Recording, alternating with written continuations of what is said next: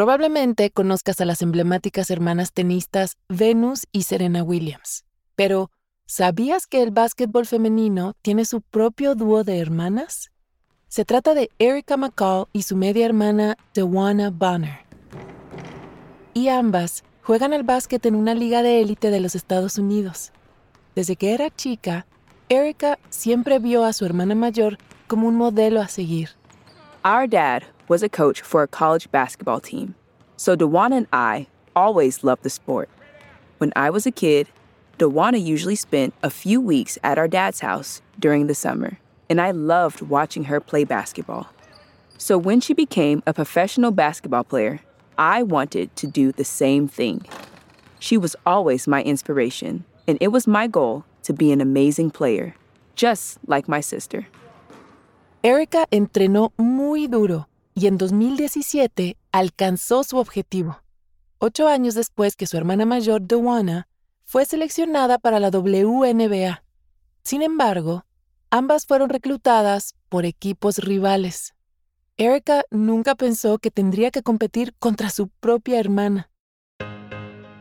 After I started playing on a professional basketball team, I realized that I was going to have to play against my sister. I was nervous, but also really excited.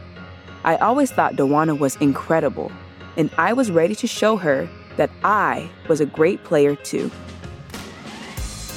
Welcome. Les damos la bienvenida a Relatos en Inglés, un podcast de Duolingo. Soy Diana Gameros. En cada episodio podrás practicar inglés a tu propio ritmo escuchando historias reales y fascinantes contadas por las personas que las vivieron.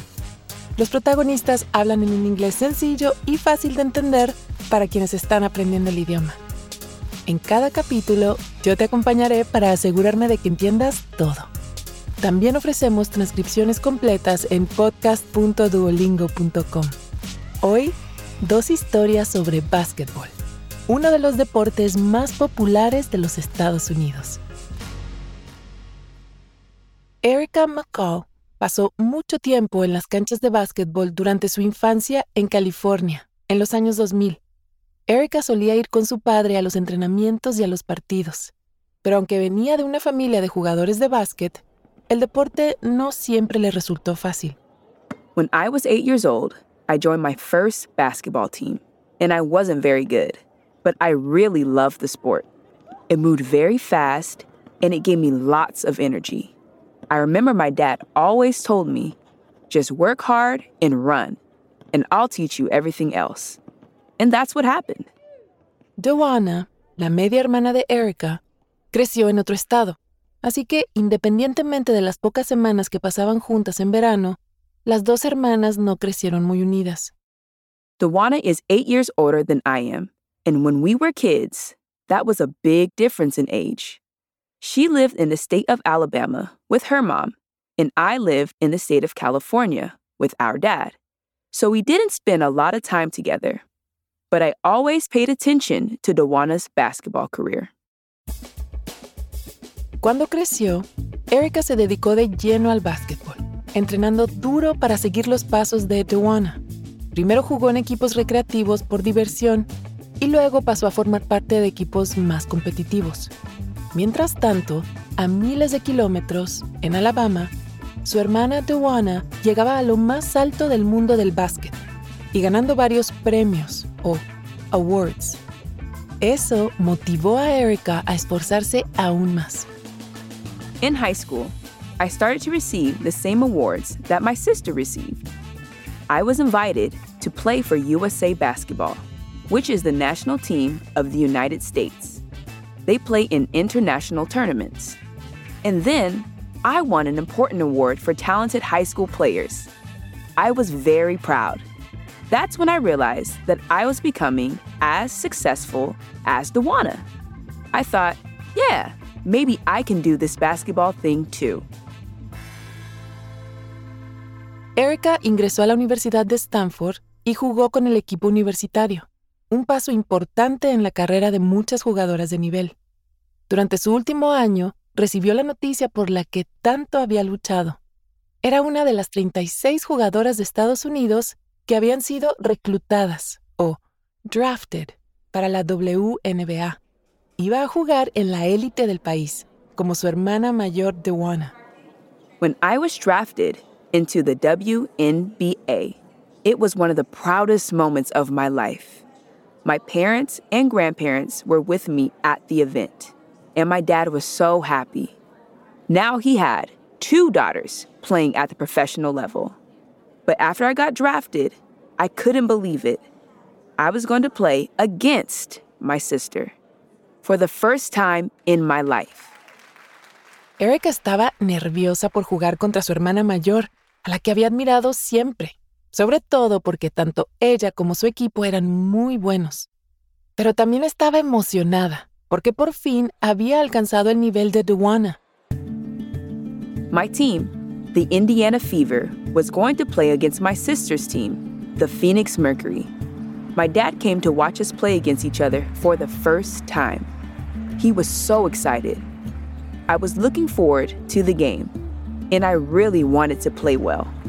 Erica dio lo mejor de sí en la cancha, pero su equipo terminó perdiendo el partido 77-95. The game against my sister's team was important to me but I was upset because I didn't think I played well. I was so disappointed that I cried after the game. My dad and my sister were there to support me. It was embarrassing, but I was happy that my sister was there with me, even though we played on different teams. After we competed against each other, she helped me remember that I was still doing really well in my basketball career. En los siguientes tres años, Erica y Dewana jugaron en contra varias veces más en la WNBA, pero eso no significó que pasaran mucho tiempo juntas. Viajaban mucho. La temporada de la WNBA va de mayo a septiembre, por lo que en la temporada baja, como muchas jugadoras estadounidenses, Erica y Dewana también jugaban en Europa. En 2021, mientras Erica jugaba en Hungría, recibió una noticia inesperada. My coach asked me if they could invite DeWanna to join our team for a season. They wanted a very experienced player to help us win the Euro Cup championship. I said yes, absolutely. I wasn't sure if DeWanna wanted to join our team because we didn't have a lot of experience and we played in a small country. But she agreed. Aunque ambas jugaban al básquetbol y compartían muchos intereses, Erica y DeWanna no habían pasado mucho tiempo juntas durante su infancia. Erica se dio cuenta de que no conocía muy bien a su hermana mayor. When DeWanna arrived in Hungary, it was a little strange to spend time with her because we didn't have a close relationship then. I was really excited to introduce her to my teammates, but I was also nervous because not many people knew that we weren't close. They asked me questions about her, but I didn't know the answers. That was hard for me because I felt like I should know more about her. Pero poco a poco, algo entre las hermanas cambió. Because I played in Hungary for four years, I knew a lot about the country and the team. So I started to act like I was DeWanna's older sister. I took her to the grocery store and showed her my favorite things to buy. I made sure she had everything she needed. She didn't have a car, so I drove her to practice every day. I also introduced her to my friends, including an older Hungarian couple who were like my family.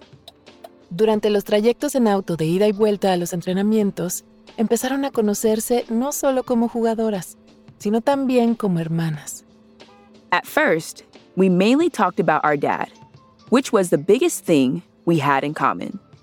But then, one day, I asked her for advice about problems in my relationship. And that's when we really started to become closer to each other. We talked about life, love, family, and of course, basketball. The ride to practice was only about 10 minutes, but those small conversations helped us feel more comfortable. I love those car trips because it was our time to talk and finally learn more about each other. Erica estaba acostumbrada a admirar desde lejos a su hermana mayor, y verla como una competidora, pero ahora se daba cuenta de que también podían ser amigas. A medida que pasaban más tiempo juntas, mejoraba su química en la cancha. Playing together as teammates was great. DeWanna gave me advice while playing, and I absolutely loved that. One time, when I was not playing well during a game, DeWanna said, Come on, Erica, you can do this. And there was a moment during another game when I had to support her. I really loved helping her, too. Juntas se volvieron imparables. Con la ayuda de Dewana, su equipo húngaro llegó hasta las semifinales de la Eurocopa. Ganaron los dos primeros partidos de manera decisiva, pero el tercero fue una dura batalla. We lost that game. Dewana was so disappointed because she really wanted to help our team win. She cried after that game, and it was the first time I saw her cry because of basketball. When I was trying to help my big sister feel better, I remembered that first game when we played against each other. She supported me after my team lost that game, so it felt good to do the same for her. El equipo de Erica y DeWanna ganó el siguiente partido y quedó tercero en el torneo, un gran logro. Pero Erica sintió que había ganado aún algo más especial.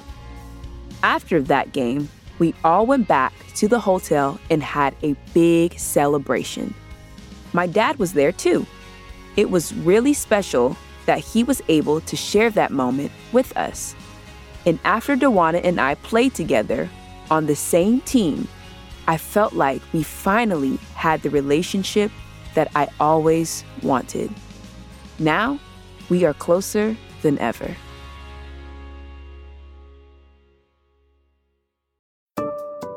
Antes de seguir con la historia, ¿te has preguntado alguna vez cuál es tu nivel real de inglés? Friend. Home. Bring in. Cheer up. El Duolingo English Test es una forma cómoda, rápida y barata de saberlo. El examen lo puedes hacer online cuando te venga mejor desde tu casa, sin tener que desplazarte a ningún sitio. Y lo mejor, ya lo aceptan miles de universidades de todo el mundo. Si quieres tomarlo y saber cuál es tu puntuación, puedes practicar de forma totalmente gratuita a través del enlace go.duolingo.com barra relatos. Otra vez, go.duolingo.com barra relatos. Ahora volvamos a nuestro episodio de hoy.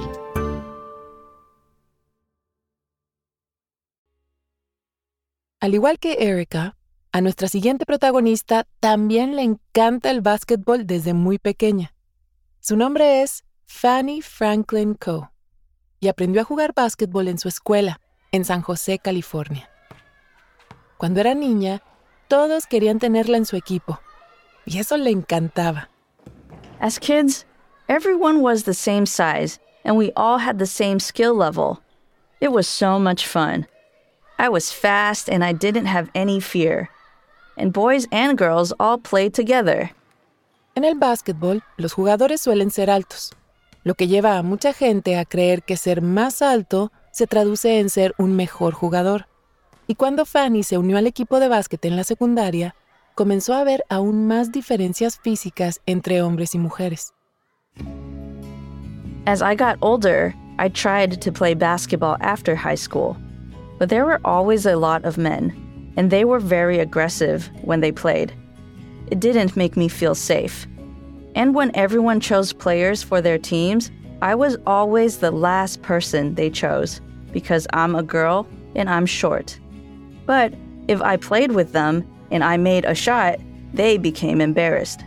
It was annoying because I loved basketball, but I felt like I couldn't enjoy it like I did when I was a kid. I slowly stopped playing. It just wasn't fun anymore. Lentamente, el rechazo hizo que Fanny dejara de jugar y se concentrara en sus estudios de diseño gráfico. Después de graduarse de la universidad en 2015, Fanny comenzó su vida adulta y se anotó en una maestría en diseño. In 2016, I moved to do a master's program in San Francisco, and I wanted to start a new life. But I didn't know anybody there. The only thing I was doing was going to school for design, so I realized that I needed some hobbies. At that time, it had been many years since I played basketball, but I thought it could be a great way to have fun again and meet new people. Fanny decidió asistir a un gimnasio abierto, u Open Gym, para mujeres y personas LGBTQ, porque ella se identifica como queer. En el básquetbol, suelen llamarle gimnasio a los espacios que comprenden una cancha, gradas y vestidores. Fanny escuchó los sonidos del básquet de nuevo y su corazón empezó a latir cada vez más fuerte. I had not been to an open gym in years, and it was really beautiful to see people playing basketball again. And there were women of all different sizes there. I remember sitting down, putting on my shoes, and looking around. I didn't know anything about the players, and I wondered if they were all going to be really good. En Estados Unidos, además del básquet profesional, también se juega otro estilo de básquetbol más casual, el pickup basketball. Allí juegan desde semiprofesionales hasta amateurs como Fanny, mientras que en el básquet profesional hay árbitros o referees, en el casual no hay. So, in a traditional basketball game, there are referees. The teams have a coach and they practice together before they play games. But pickup basketball is different. You're just playing with strangers, and everyone has a different skill level. For pickup games, you usually just meet in a gym and then create teams. There's no referee, so we all have to make sure we follow the same rules. But we usually just play for fun. Fanny entró a la cancha y comenzó a recordar cómo lanzar y cómo moverse. A su alrededor otras mujeres hacían lo mismo, y Fanny se dio cuenta que eran principiantes como ella y que estaban allí para divertirse. Repartieron equipos y pronto Fanny se sorprendió con una jugadora en especial. She was a very talented player, and she made playing basketball look easy. I was excited because I realized I could learn a lot from her. At the end of the practice, Everybody was getting ready to go, and this player stood up and introduced herself. She said her name was Emma, and she wanted to tell us something. Emma dijo que quería armar una liga femenina de pickup basketball. Fanny se emocionó mucho. Emma quería hacer entrenamiento en Oakland, que es la ciudad que limita con San Francisco y es donde justamente vivía Fanny. I thought, wow, this is an incredible opportunity to play again. I wanted to play with players who were good, but I also wanted to feel safe. And that was the space that Emma created. I went to the first open gym and 15 people came. That's when I knew that this group was going to be amazing. Fanny asistió a todos los entrenamientos sin falta, así que pronto se volvió amiga de Emma. Un día en la casa de Emma, ella le puso un nombre al grupo, Pick Her Up, o Ayúdala a levantarse. The name means pick up basketball, but it also means helping and supporting other women. I thought this was a perfect name for an organization. I really loved the community because it was the first space where I felt safe as a queer and Asian woman. We were all there to celebrate basketball, and this was something that I really enjoyed. En el verano de 2016, Emma y Fanny continuaron desarrollando Pick Her Up y también jugaron con otras comunidades LGBTQ. Uno de esos partidos fue en el colorido distrito de Castro, en San Francisco. We were playing a game on a Tuesday in a gym in the Castro district, which was a very queer neighborhood. It was a small gym that was covered in dust, and there was a box where people put basketballs. A crowd of people sat down on that box as we began to play. I was playing a great game and I was making every shot. I started hearing people in the crowd cheering for me. Sentada encima de la caja, sin conocerla, una jugadora comenzó a apoyar a Fanny. Su nombre era Nikki y a Fanny le gustó. Pero al ser tímida, se fue de la práctica sin hablarle. Nikki started to come to practice at Pick Her Up. She was a great player. One night, our group went to karaoke and we started talking.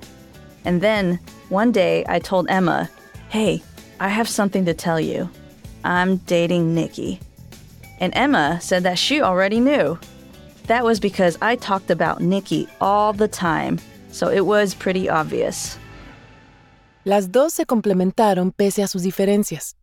Fanny era introvertida y a Nikki le gustaba ser el centro de atención. Nikki y Fanny se volvieron muy buenas jugando juntas y pronto se enamoraron. In 2018, about two years after we met, Nikki and I went on a hike, and she asked me to marry her. I was so happy and proud of us. Fanny y Nikki decidieron casarse y tener una boda temática de su deporte favorito. Las invitaciones fueron en forma de boletos de básquetbol. Y un día antes de la ceremonia, ambas familias se organizaron en el equipo Fanny y equipo Nikki como si prepararan un partido. Before every NBA game, each player is introduced to the crowd. Nikki's dad was the DJ at our wedding. So, when we walked out to see our guests after our wedding ceremony, he played the song of an NBA team called the Chicago Bulls. He said, Introducing Nikki!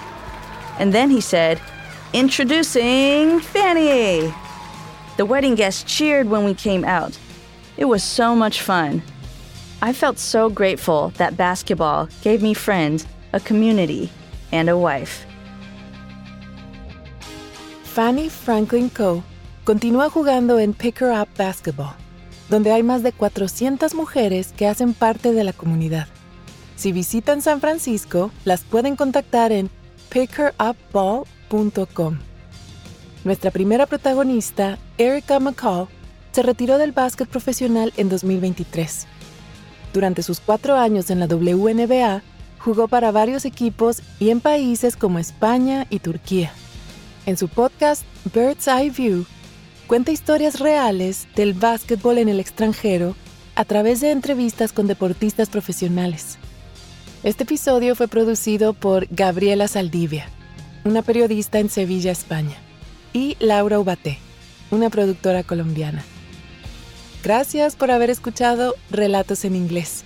Nos encantaría saber qué te pareció este episodio. Puedes enviarnos un correo electrónico a podcast.duolingo.com o también puedes enviarnos un mensaje de audio por WhatsApp al más 1 703 953 9369. Relatos en inglés es una producción de Duolingo y Adonde Miria. Puedes encontrar el audio y una transcripción de cada episodio en podcast.duolingo.com. También puedes seguirnos en Spotify o tu plataforma preferida. Yo soy Diana Gameros. Thank you for listening.